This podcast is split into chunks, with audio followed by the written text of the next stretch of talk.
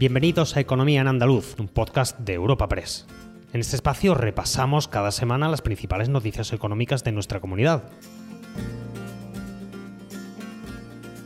Estos son los temas que han marcado la información económica de Andalucía esta semana. Málaga ha acogido esta semana y por primera vez el evento internacional DES Digital Enterprise Show. La previsión de su impacto económico en la ciudad supera los 30 millones de euros. Por otro lado, la situación de Abengoa sigue siendo preocupante y los trabajadores han vuelto a protestar esta semana en las calles de Sevilla.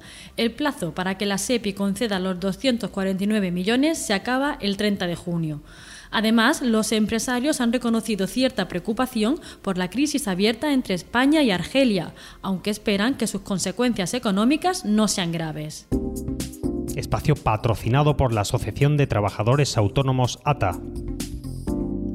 El evento de innovación tecnológica DES Digital Enterprise Show se celebrará durante cinco años en Málaga y en esta ocasión, la primera, ha reunido a más de 600 expertos de todo el mundo. Entre las personalidades que han participado ha destacado el expresidente de Estados Unidos, Barack Obama. Allí coincidió con Pedro Sánchez, con quien conversó sobre el cambio climático, la digitalización y los desafíos actuales y futuros de la sociedad.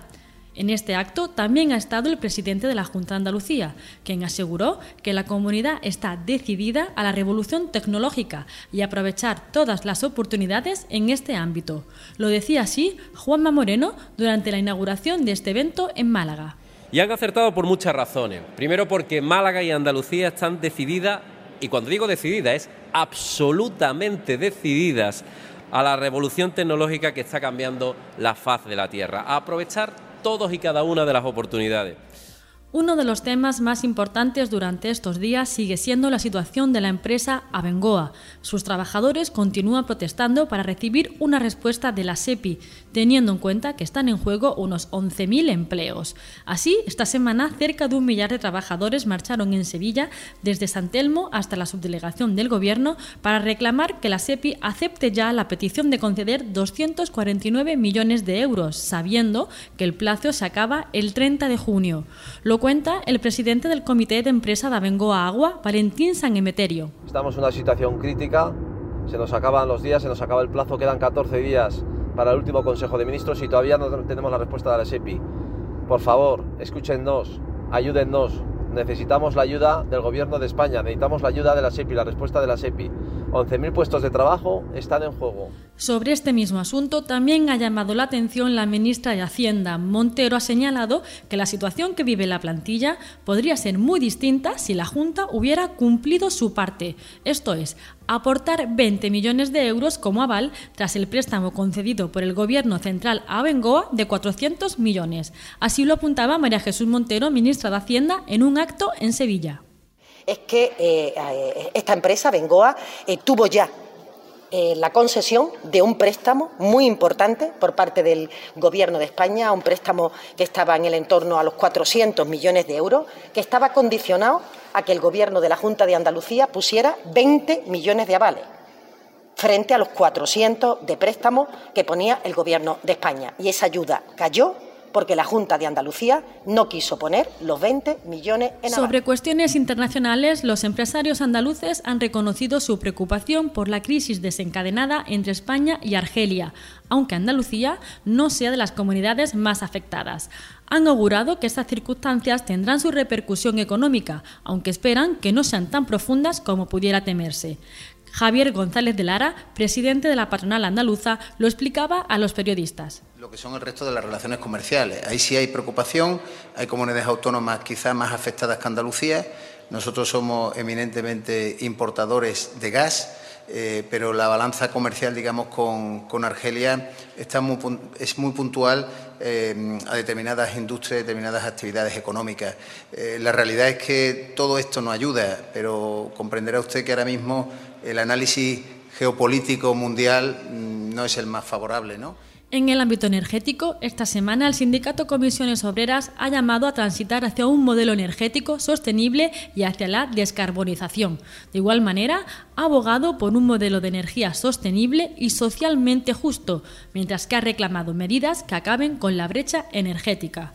Y en concreto, a los empresarios han demandado que no suban sus precios y que no se queden con el ahorro que suponen las medidas establecidas por el Ejecutivo.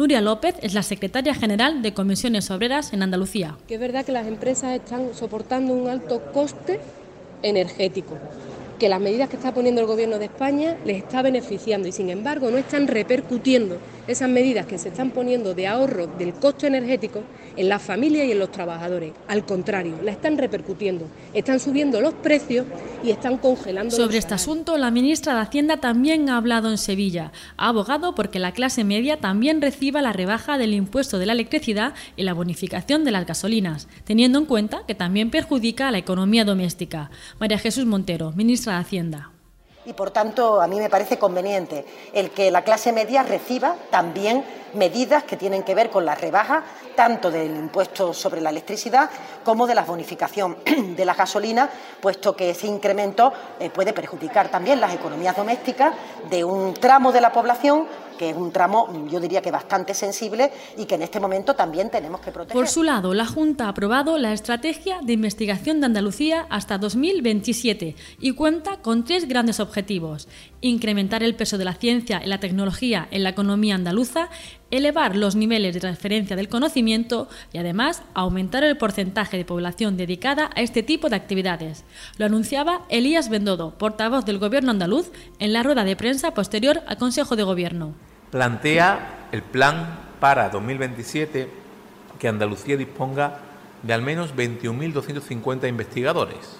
Muy ambicioso y creemos que podemos conseguirlo, lo que supone 2.500 personas dedicadas a esta materia por cada millón de andaluces. En el sector agrícola, la organización agraria Saja ha puesto sobre la mesa la situación de la provincia de Sevilla respecto a la nueva política agraria común.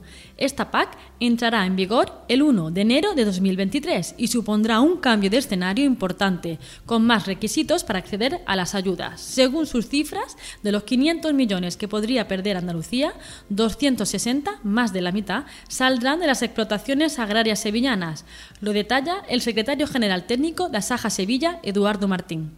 Después de tres años de trabajo intenso de unidad de acción de todo el sector agrario de Andalucía, unánimemente, sin fisuras, incluida la Junta de Andalucía, el Ministerio, lejos de rectificar, permanece y continúa mm, planteando un agravio importante que se va a traducir en pérdidas para los agricultores de Andalucía. Concretamente en Andalucía estamos hablando del entorno de los 500 millones de euros, lo que se perdería en, en todo el periodo de la PAC, unos 100 millones de euros anuales, y de ellos prácticamente el 50% le correspondería a la provincia de Sevilla. Y para terminar, una buena noticia de mano del sector turístico y en concreto de los campings.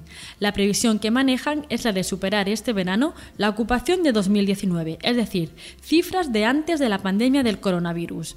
Esto puede ser así en parte por la continuidad del mercado nacional y sobre todo por la recuperación de los turistas extranjeros, especialmente los franceses. Francisco Rodríguez es el presidente de la Federación Andaluza de Camping. Pues sí, efectivamente eh, los datos son muy buenos porque yo diría que casi mejor que prepandemia en el sentido de que eh, muchos clientes eh, están descubriendo el camping por primera vez y están viendo que es una opción fantástica, eh, contacto con la naturaleza y entonces estamos teniendo un montón de reservas quizá un poco superior al, a los datos de 2019. Recuerda que puedes encontrar estas y otras muchas noticias económicas en la sección Andalucía en nuestra web europapress.es. Puedes suscribirte a este programa y al resto de podcast de Europa Press a través de Spotify, Apple Podcast, Evox o Google Podcast.